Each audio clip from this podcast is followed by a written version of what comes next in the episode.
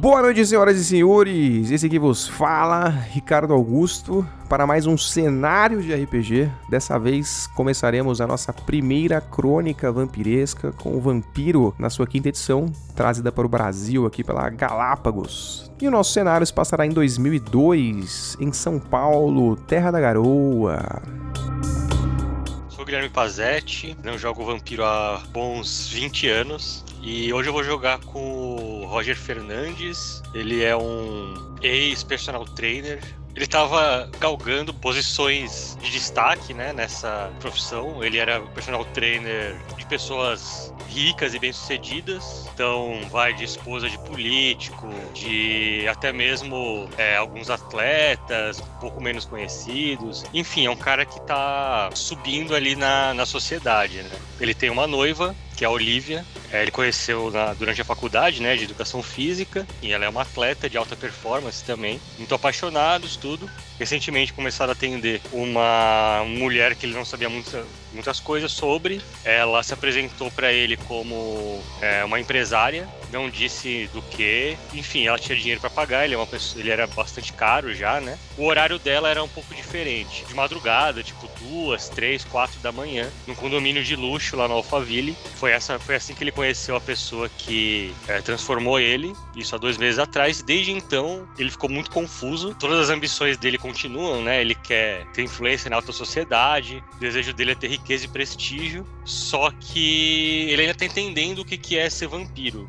Aconteceu isso, ele começou a evitar um pouco a noiva dele. É, de certa forma, foi um pouco fácil, porque ela tava viajando a trabalho, competindo, né? Só que ela voltou já faz uma semana e desde então ele ainda não a viu pessoalmente. Ele não sabe como, o que dizer, se ele esconde, se ele não esconde. Então, assim, ela já chamou ele para eles se encontrarem, ele começou a dar desculpas, né? Pra não encontrar, ela já tá enrolando há uma semana e ela tá pressionando, né? É, 2002, algumas pessoas já tinham celular, ele é uma delas, ele tem um telefone celular e ele consegue conversar com essa, com todos os clientes dele. Enfim, ela tá em São Paulo também e até agora ainda não se encontraram de novo.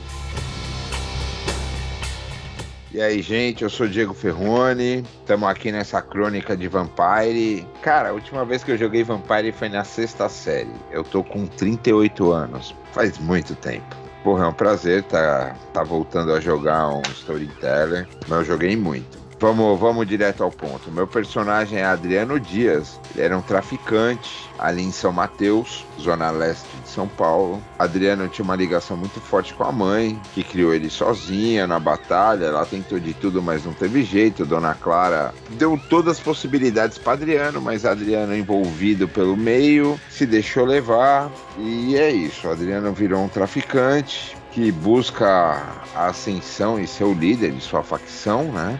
É um cara aí de 22 anos que quer crescer na vida. Do mundo das drogas, ele quer ser o chefe. Essa mulher misteriosa, ela apareceu não na biqueira, mas ele estava num bar. E chamou a atenção do Adriano, essa mulher. Eles começaram a conversar. Parecia que a mulher sabia muito sobre ele ele acabou ficando interessado mais do que seduzido naquele mistério quem é essa mulher, de onde ela surgiu. Eles acabaram indo para um quarto de hotel. Adriano, no final das contas, achou que era só uma doida que, que queria se divertir uma noite aí regado a drogas e sexo selvagem. E de repente ele acordou, ele acordou, já era noite e nada mais era como ele se lembrava. Tudo bom, gente? Me chamo Leonardo, é, nunca joguei comprei as Máscaras. Eu vou ser o Pedro Rocha, um policial. Então eu tinha uma vida bem pacata. Vivia eu e minha filha, sou pai solteiro, 27 anos. É, estava fazendo a ronda em São Paulo. Recebi um chamado que uma mulher estava gravemente ferida e eu fui lá averiguar. Quando eu cheguei lá, me deparei com uma mulher ensanguentada. É, quando eu fui falar com ela, ela me atacou. Desde então eu fui transformado.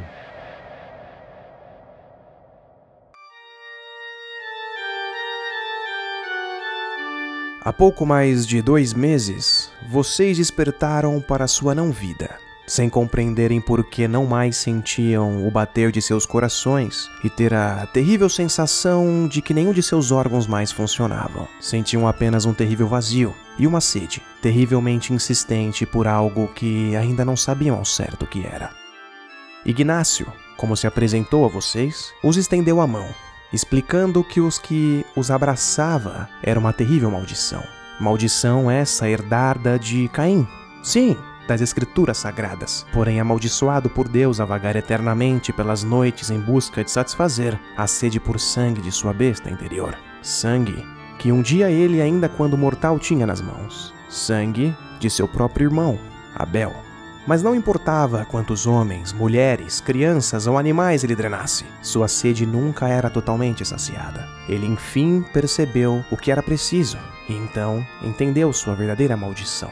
Ao contrário do que ele inicialmente pensava, sua maldição não era somente sobre se esconder da luz do sol e vagar solitariamente nas noites pela eternidade em busca de sangue, mas sim tirar a vida de outro, como ele um dia fez com seu irmão, Abel. Somente drenando o sangue de um mortal até a última gota seria capaz de satisfazer sua fome eterna, ao menos por um curto intervalo de tempo, é claro.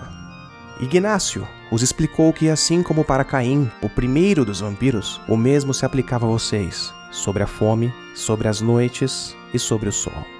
Os alertou que, mesmo para vocês, sangue ralos, o sol e o fogo são terrivelmente mortais para um vampiro, que, como seus corpos estão mortos, não podem se recuperar de danos de maneira natural, e que, portanto, o fazem através de sua vitae, que é como o sangue vampírico é chamado, e que, através dele, conseguem realizar feitos sobrenaturais para os mortais. Ignácio também os instruiu a evitar de alimentarem-se sozinhos do sangue de humanos, pois, como crianças da noite, não possuem ainda o domínio de sua fome e que, portanto, podem facilmente levar suas vítimas à morte. Animais de pequeno porte e bolsas de sangue se tornaram suas refeições, embora nem de perto seja o suficiente para domar a besta interna que habita dentro de vocês. Vocês sabem que ela permanece observando, aguardando, mas até quando? Sejam muito bem-vindos crianças da noite, as terras da garoa de sangue.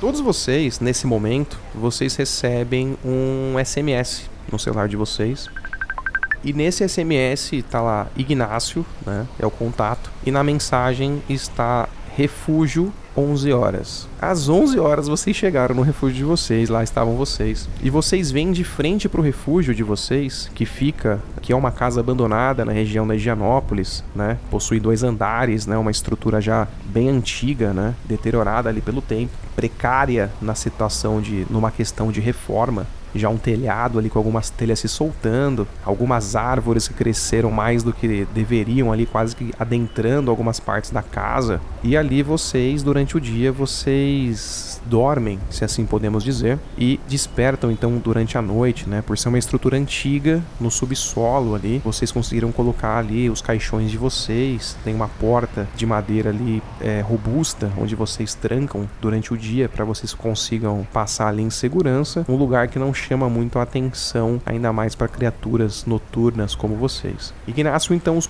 os convocam para este refúgio e chegando lá vocês já percebem um carro grande, né? É um Land Rover, né? Um carro muito moderno para o tempo, é grande, imponente, como se fosse um Jeep grande e vocês percebem que para o lado de fora do carro tem um cara ali bem arrumado, né? Com um terno simples, careca, com óculos escuro e no que eles veem vocês se aproximando do carro, ele abre a porta e no que vocês entram ali no, no veículo, vocês percebem que possivelmente o interior dele foi modificado. Você percebe que ele, os estofados são em um couro, assim, numa profundidade de um vermelho puxado, talvez para tons rocheados ali. Ele modificou o carro no sentido em que na parte de trás você tem tipo um banco de frente pro outro, como se fosse nos ônibus modernos ou até trem, né, ou metrô, né, que você tem hoje em dia. Então não fica um de costas pro outro, fica assim um de frente pro outro. E no que vocês vão entrando ali, Ignácio, ele cumprimenta vocês no rosto, cada um de vocês com um beijo firme, e vocês se aconchegam ali. Vocês percebem que ele está, como sempre, em um terno impecável, feito sobre medida, né? Um, tem um bigode ali muito bem desenhado, assim como a barba, né? Uma calvície já bem avançada. E carrega com ele também uma bengala, tá apoiada ali mais ou menos no joelho dele. E aí, com um sorriso no rosto, ele gesticula ali para vocês: Minhas crianças da noite!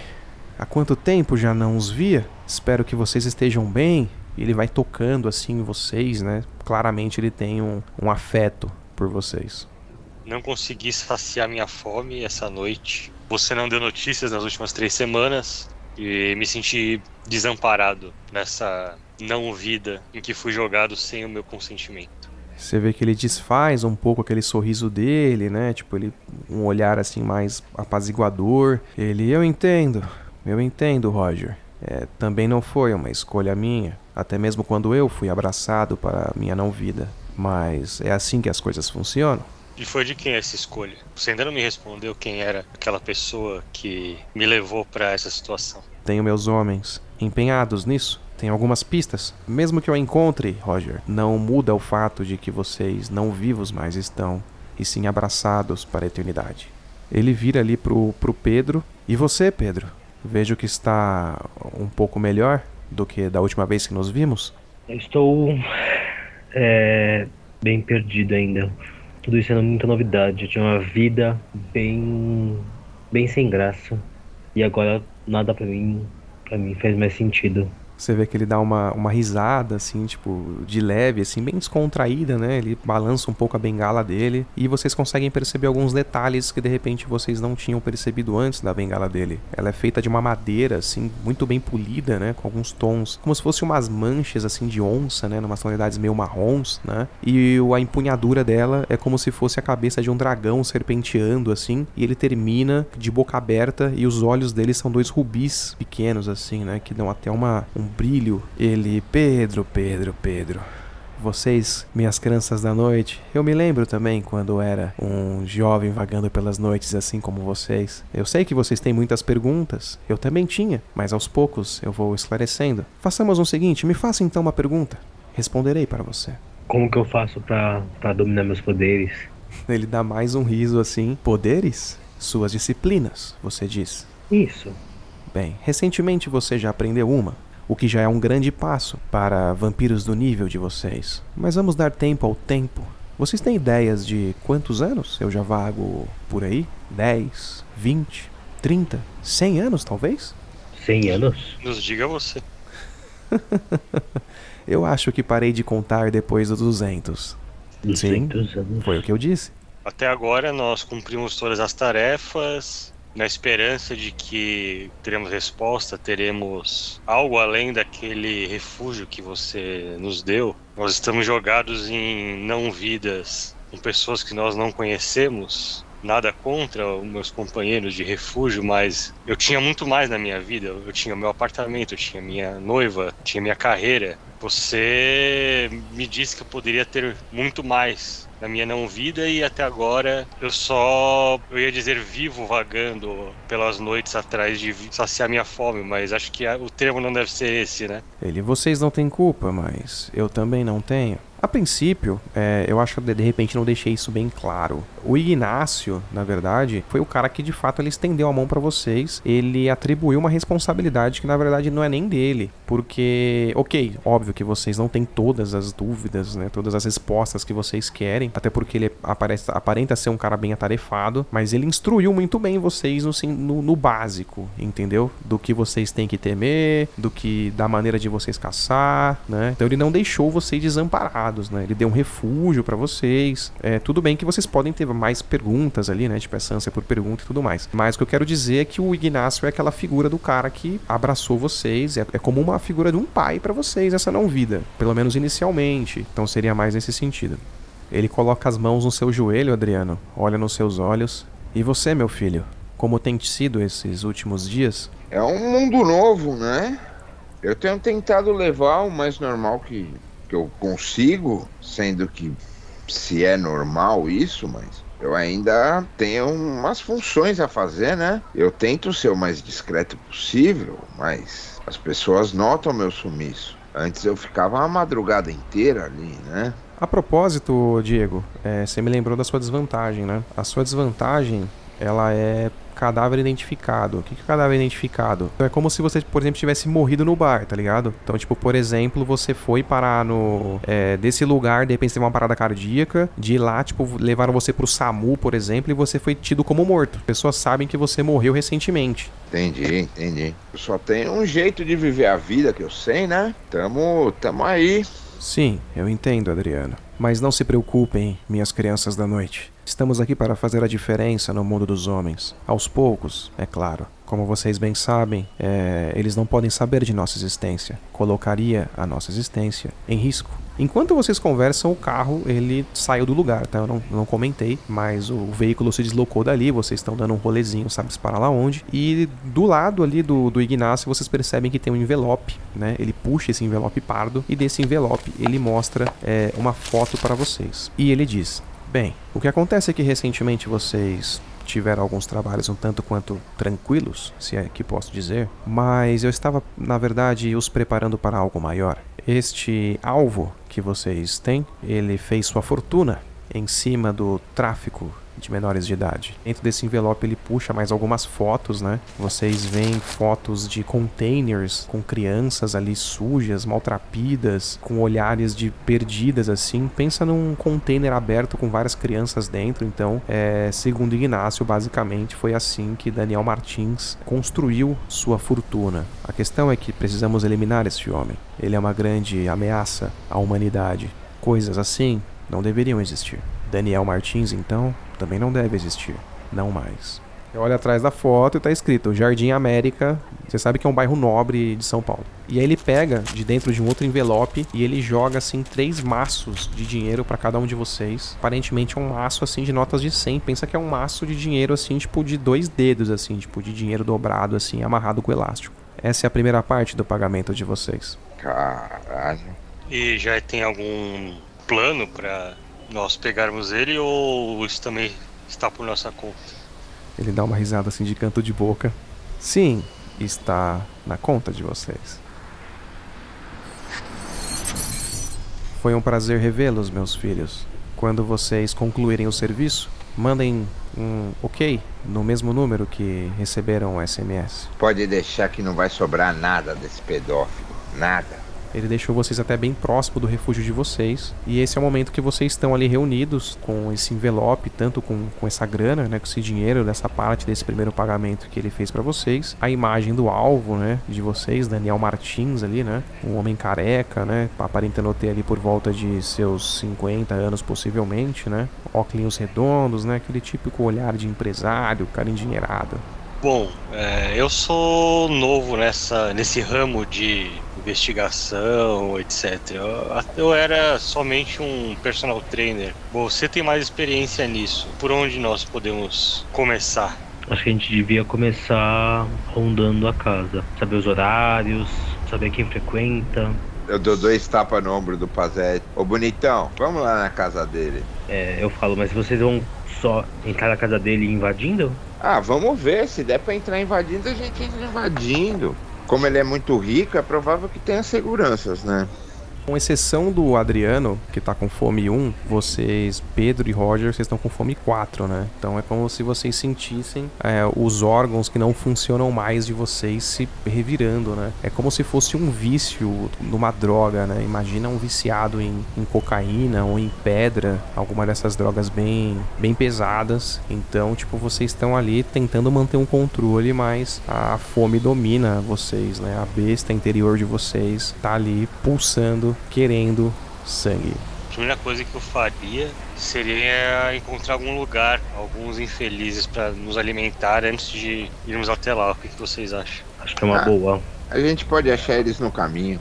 Vocês estão perto do refúgio, como eu disse ali. Eles vão até lá para conseguir pegar o carro do, do Pedro, é, de onde vocês estão ali até o até a Jardim América, fica próximo ali do Parque do Ibirapuera, né? E vocês pegam no carro ali, vocês estão num ritmo um pouco mais devagar para vocês conseguirem ir ganhando um pouco mais do ambiente. Já são 11, 10 da noite e vocês veem as ruas paradas ali, né? Embora seja uma sexta-feira ali, de repente vocês passam num barzinho ou outro ali, pode ter ali por perto, vocês veem uma movimentação maior ali, mas sem muitas pessoas na rua. Vocês não veem nenhuma presa fácil, né? alguém andando sozinho assim no meio da rua. É, se passa num ponto de ônibus ali, tem uns quatro esperando o ônibus passar. Vocês passam em outro ponto de ônibus, não tem ninguém. Vocês veem um carro parado na rua.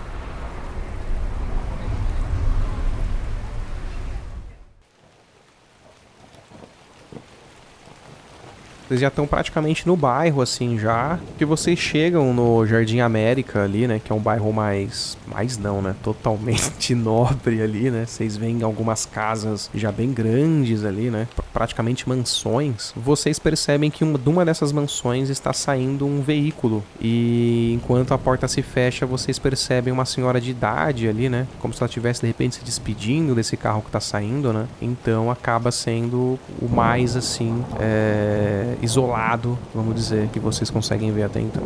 Sempre tem um segurança na rua, né? Nesse, nesse carro tá, tinha quantas, tem quantas pessoas? O Adriano, você consegue, como você tem sentidos aguçados, você pode meio que ampliar a sua visão ali e tentar ganhar alguma coisa por detrás do isso filme ali, né? Então, tipo, você força um pouco a visão ali e você percebe que tem duas pessoas dentro do carro, um no motorista e uma no, no, no passageiro. Eu saio do carro, pego um distintivo e falo para eles pararem o carro. E eu meio que pisco pro, pros outros dois também, meus colegas, né, no caso.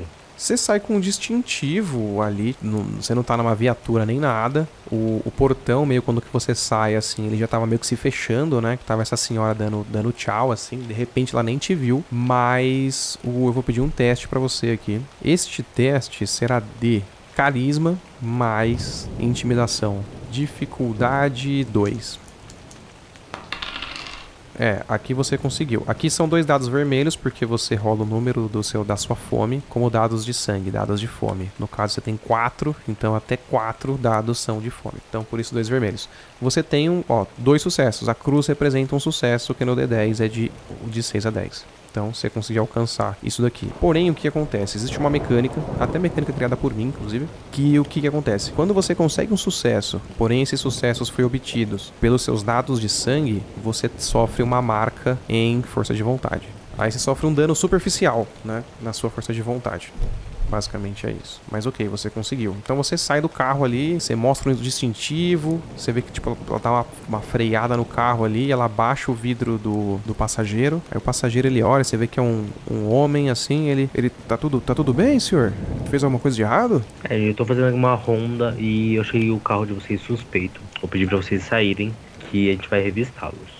Entendi, mas a gente mora aqui, hein? Tá só saindo que a gente vai jantar fora e já volta já. Mas tudo bem. Eu saio, do, ca... eu saio do carro também. É, beleza, ele desce, ele vê o distintivo, assim, ele acredita, né, aparentemente que você é um policial. Ele desce do carro, a...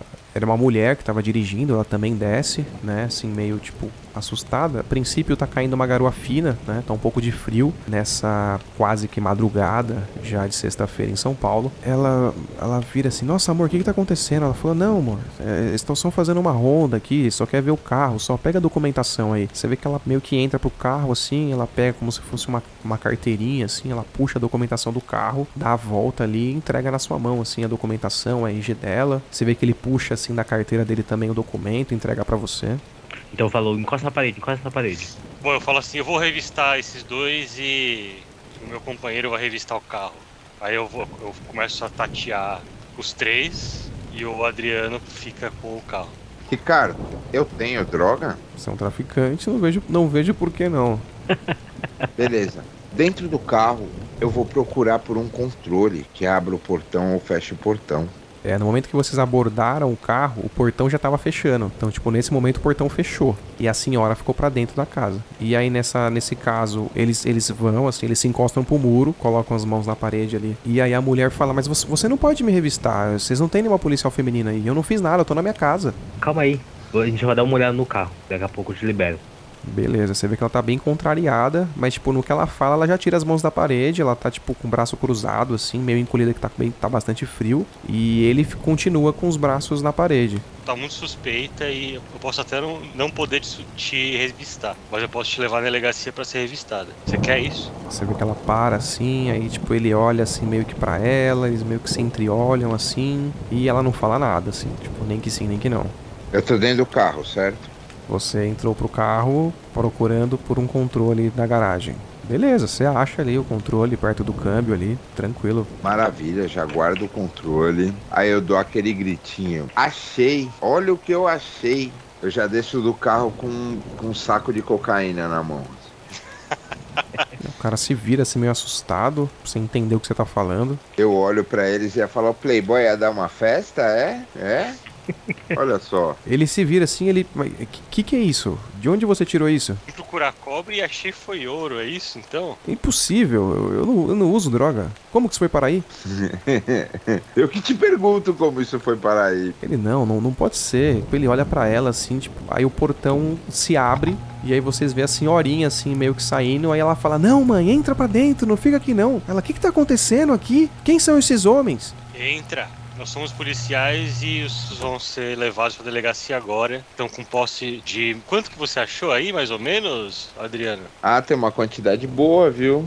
Ah, parece que eles estavam querendo fazer uma festinha. Eu falo, senhora, vem aqui, senhora, vem aqui, por favor. Nesse frio, eu tô na minha casa. O que, que, que vocês estão investigando aqui? Por gentileza, a senhora podia vir até o carro aqui? E ela, tipo, super contrariada, de pijama, assim, né? Tipo, de pantufa, aquela roupinha de, de, de ficar em casa, de típica de senhora, né? Em São Paulo, fazendo 10 graus, Nelsons. Ela sai ali, tipo, totalmente contrariada. Certo, ela veio até o carro? Totalmente contrariada, mas foi. Eu vou falar, a senhora pode, pode entrar no veículo? Eu vou mostrar exatamente onde eu achei a droga. Eu, eu, eu tô vendo daqui, droga? Que droga? Eles não usam droga. Pode entrar, por gentileza? Eu tô vendo daqui. É, até onde eu entendi, você, Adriano Dias, está no veículo deles, com a porta aberta ali, junto com a senhora, forçando ela a entrar, embora ela não queira, né? Essa é situação. E perto da casa, que é onde o carro tá de frente, né, que ele estava saindo da garagem nessa casa, tem na parede o cara que tá com as mãos na parede e do lado dele, aparentemente, namorada ou esposa dele, que estava com as mãos na parede, mas tirou e tá com os braços cruzados. E aí nesse momento veio o Pedro para próximo desse cara. Você né, até pega no braço, vai conduzindo os dois braços dele para trás ali para você colocar as algemas e aí você instintivamente olha ali pro pescoço dele e é como se o tempo parasse ali para você e você vê tudo desacelerasse, mas ali é aquela jugular pulsando acelerada. E é nesse momento, por a sua fome estar muito alta, você tem que fazer um teste de autocontrole. Você tem que resistir à frênese, a frênese dessa besta interior sua por sangue, para você não deixar a besta tomar o controle e você atacar e saciar a sua, sua fome ali mesmo. Que basicamente, que é essa autocontrole mais determinação, que determina seus pontos de força de vontade e ele soma automaticamente um terço do, da sua humanidade. Dificuldade. Dificuldade. A dificuldade é a sua fome. Como ela é 4, dificuldade é 4.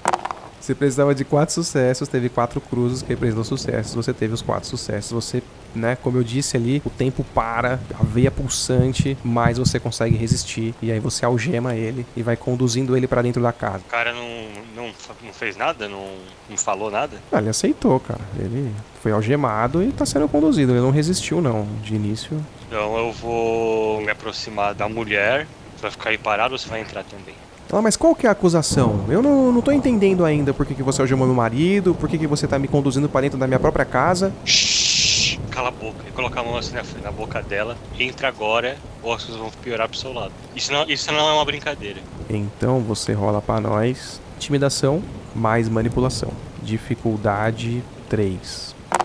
Coloca a mão na boca dela e você tem um contato com aquela pele humana. E a propósito, a gente entra numa outra, num outro sistema que eu acabo de me lembrar nesse instante. O que, que acontece? Vocês, como, como mortos vivos, né? Um vampiro basicamente é um morto-vivo, a aparência de vocês é uma aparência de um cadáver. Então a sua pele ela é gelada ao toque, você não respira mais, você não pisca mais inconscientemente. Então para todos os sentidos, né, visuais ali de um ser humano te vendo é como se você fosse um cadáver andando. Basicamente é isso. Porém existe um, um dos dons do sangue que o Ignacio explicou e como funciona para vocês, que chama rubor de vida. O que é o rubor de vida? Através da vitae, quando o sangue entra em contato com o corpo de vocês, é o que magicamente os mantém em sua não vida. É é através dela que vocês conseguem fazer disciplinas, né? Que são como se fossem habilidades vampíricas, né? E entre elas existem esses dons do sangue. E dentre esses dons do sangue, vocês conseguem fazer com que essa vitae flua pelo seu organismo, pelas suas veias, artérias, e vocês conseguem simular um funcionamento desses órgãos. Então o coração ele volta a bater, a pele volta a corar. Vocês conseguem atingir esses aspectos para todos os, os aspectos para um ser humano. Ele te vê e sua pele fica novamente morna ao toque, se adapta, vamos dizer assim, ao meio ambiente das suas presas, né? Então, para isso, para vocês usarem rubor de vida, vocês precisam fazer uma checagem de sangue, ou check,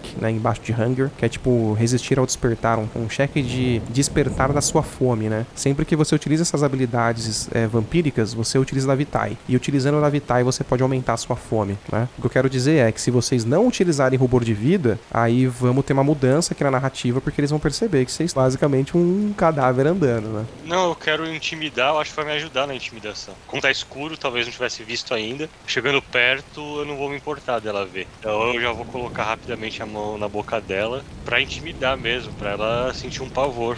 Beleza, então você pode fazer o teste com dois dados de bônus. Esse dado, no dado de sangue, você vê que tem a cruz normal e essa cruz com, esses, com essas presas, né? Representa um 10 tanto azul como vermelho. É que no azul são duas estrelas, no vermelho são dois caninos ali, né? Tipo, é, representa o 10 no dado, que seria um crítico, né? Porém, o crítico, aí você fala, ah, beleza, tirei um 10, consegui um crítico. Não. Aqui, como você rola muitos dados, o crítico aqui é quando você consegue dois 10, que é a sua situação. Você conseguiu um 10 no dado de sangue e um 10 no dado normal, né? Então você conseguiu um crítico, que é ter dois 10, que conta como quatro sucessos. Então por isso que aqui você tem seis sucessos, né? Então foram quatro desses dois 10 mais os outros dois que você conseguiu, somando seis sucessos. Porém, porém, como nos seus dados de sangue, esses três dados de baixo, que são os dados de sangue que simbolizam a sua fome, que você tem fome 3, é um sucesso bestial. Você consegue atingir aquilo que você queria, porém de uma forma bestial, né? A besta ela toma conta, né? Você perde o controle por um instante. Então você coloca as mãos ali, aquela mão gélida, né? Tipo, você vê que ela, ela petrifica assim, né? Você vê que tipo as, as veias, a feição dela fica tipo firme assim, ela trava você vai acompanhar agora até lá dentro. E aí, quando você fala isso, você se aproxima mais dela ali, né? Fica mais próximo. As suas presas estão amostras ali, né? As suas feições, é, até a sua voz, ela tem um aspecto mais gutural e ela fica paralisada, assim, tipo, travada. E pela sua própria mão você começa a perceber que ela começa a tipo, tremer, assim, voluntariamente. E aí você ouve umas gotas no chão e quando você vê, ela tá se urinando. Ah, agora você tá com medinho. Pressiono bem forte a minha mão na, na boca dela para ela não fazer barulho. Ergo ela do chão e entro para dentro da casa. Você escuta o típico barulho de osso quebrando. Você tem a sensação que talvez você tenha quebrado o maxilar dela, mas estranhamente ela não grita. E você arrasta, vai puxando ela ali, como se fosse um boneco de palha ou alguma coisa assim, ela para dentro da casa é, Adriano Dias. Enquanto tudo isso acontece, você tá ali com, com a senhora. Ela, não, mas eu, não vou entrar. Não. Ela começa a perceber. Mas por que, por que estão levando eles pra dentro da minha casa? É, é a minha casa, eu moro ali. O que, que vocês estão fazendo? Eu, eu, vou ligar pra polícia. Eu puxo ela pra dentro do carro. Você vai usar rubor de vida para você se passar por um ser humano ou não? Não, não. Até a velha percebeu o que aconteceu, ela já foi puxada pra dentro do carro. Beleza. Então vai ser um teste de força mais brawl, que seria tipo luta, combate desarmado. Dificuldade 2. Puta, briga zero. Bem, mas aí tem uma mecânica aqui, né? Que é sucesso a um custo. Aí, para você conseguir esse sucesso a um custo, você teria que rolar. Aí, se você conseguisse pelo menos um sucesso, você poderia. É como se fosse um forçar a rolagem no Call of Cthulhu, só que você não força. Você obtém o sucesso, porém é um custo. Ah, vambora. Vamos embora.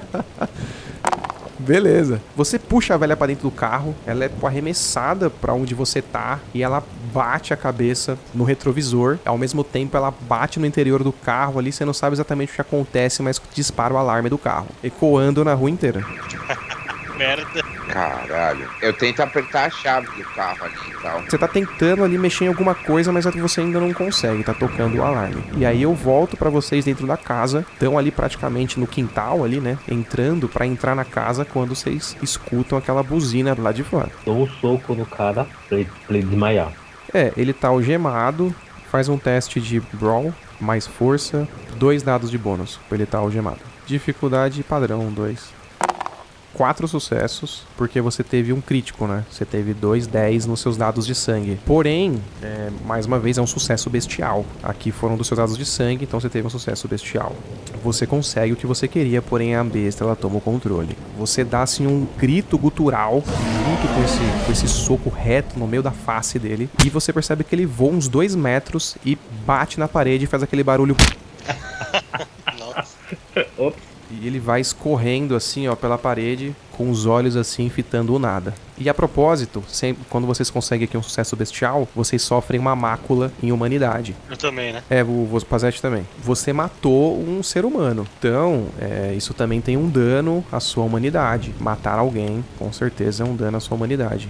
Roger, você tá ali arrastando a mina pelo maxilar e você vê essa cena. Nesse caso, eu vou me alimentar lá agora mesmo. Beleza, você já quebrou o maxilar dela, né? Pra quem quebrou o maxilar, o que que é, né? Você crava ali as presas no, no pescoço dela. E aqui a gente entra numa outra mecânica, né? Porque você tá com fome 3. Eu vou pedir um teste. O que que acontece? Simplificando, é questão mecânica aqui de alimentação pra vocês. Um ser humano, ele consegue... Se você tomar algumas goladas de sangue, você consegue recuperar sua fome em 1. Um. um pouco mais do que isso, você consegue recuperar sua fome em 2. Porém, com esse 2, esse ser humano já corre um risco de vida. 3, mais ainda. 4, nem se fala, tá praticamente morto. 5, você matou a pessoa. Então, de um ser humano, você pode tirar um de fome até 5. Somente matando você zera a sua fome. Porém, aqui a gente vai entrar numa questão de autocontrole. O próprio Ignacio instruiu para vocês é, evitarem se alimentar de seres humanos justamente por essa questão é, do autocontrole de vocês, né? Dessa besta interior de vocês, essa sede por sangue. Então, você vai ter que fazer um teste de autocontrole. É, seria basicamente um teste de resistir ao frenesi com dificuldade 3, que é a sua fome. Beleza, passou, você resistiu. Então você pode dizer para mim se você vai querer saciar um de é sua fome em um ou em dois. O máximo é dois, né? A menos que você mate ela. Aí você pode saciar em três e zerar a sua fome. Em dois. Beleza, pode descer sua fome pra, pra um, então. E você tá nesse ato ali de, de alimentação. Eu quero tentar ligar o carro para parar a buzina. No momento em que você liga o carro, você vê ao longe uma luz vermelha e azul oscilante. E você conhece muito bem esse padrão de cores. Você sabe que é uma viatura. Ainda mais você, traficante, de longe você reconhece padrões de cores aí piscantes. E a sessão termina aqui.